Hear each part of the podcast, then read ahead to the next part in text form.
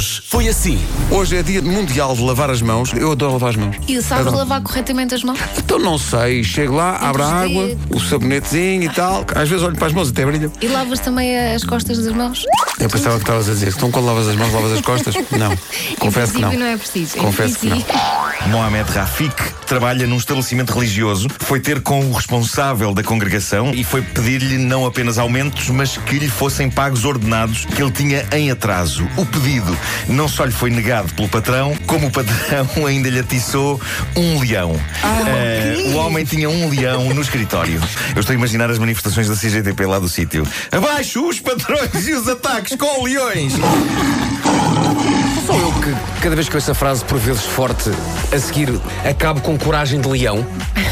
Por vezes forte, coragem de leão. Às vezes fraco, assim é o coração. E eu não sei.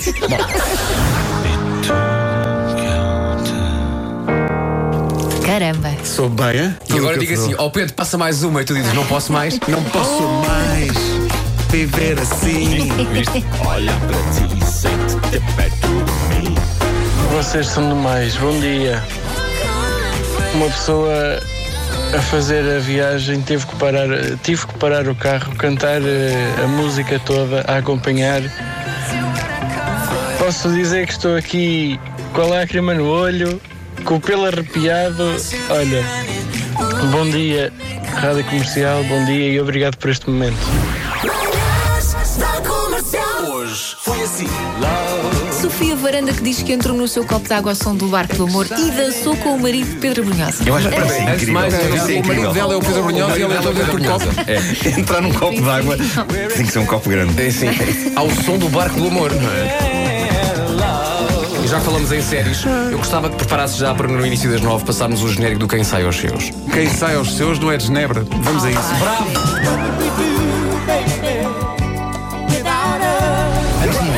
Shea Bradley gravou esta rábula que era ele dentro do caixão a dizer: Pessoal, deixem-me sair.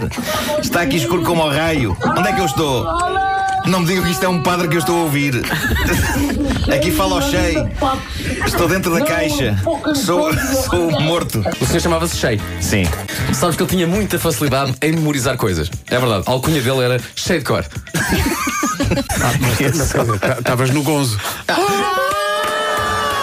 Eu tenho uma ideia espetacular para um funeral. Quando a pessoa morrer, encherem-no de milho para pipocas e depois levarem-no para o crematório. Seria uma festa dos diabos. Estamos a pedir aos ouvintes que partilhem connosco momentos em que a rádio comercial foi importante para eles. Uma ouvinte nossa, que é a Andreia Vaz, veio ao nosso WhatsApp e disse: No dia do meu casamento, no momento em que entrei no carro do meu pai para irmos para a igreja, ligámos o rádio e estava a dar esta música. Eu estou arrepiada. Se tiver que ser, pois que seja agora. Ela diz: A música faz parte da minha história e do meu marido. Obrigado pela vossa companhia. Porquê é que a rádio comercial foi impactante na vida da Cláudia? A Cláudia diz: No dia em que terminei o meu casamento, peguei na minha filha para sair de casa e não mais voltar, entrei no carro, o rádio estava sintonizado noutra rádio, que era a favorita do meu ex-marido. Lembro-me que liguei o carro, mudei para a rádio comercial, Rádio Comercial. 11 anos depois, nunca mais voltei atrás. Das 7 às 11, de segunda à sexta, as melhores manhãs da Rádio Portuguesa.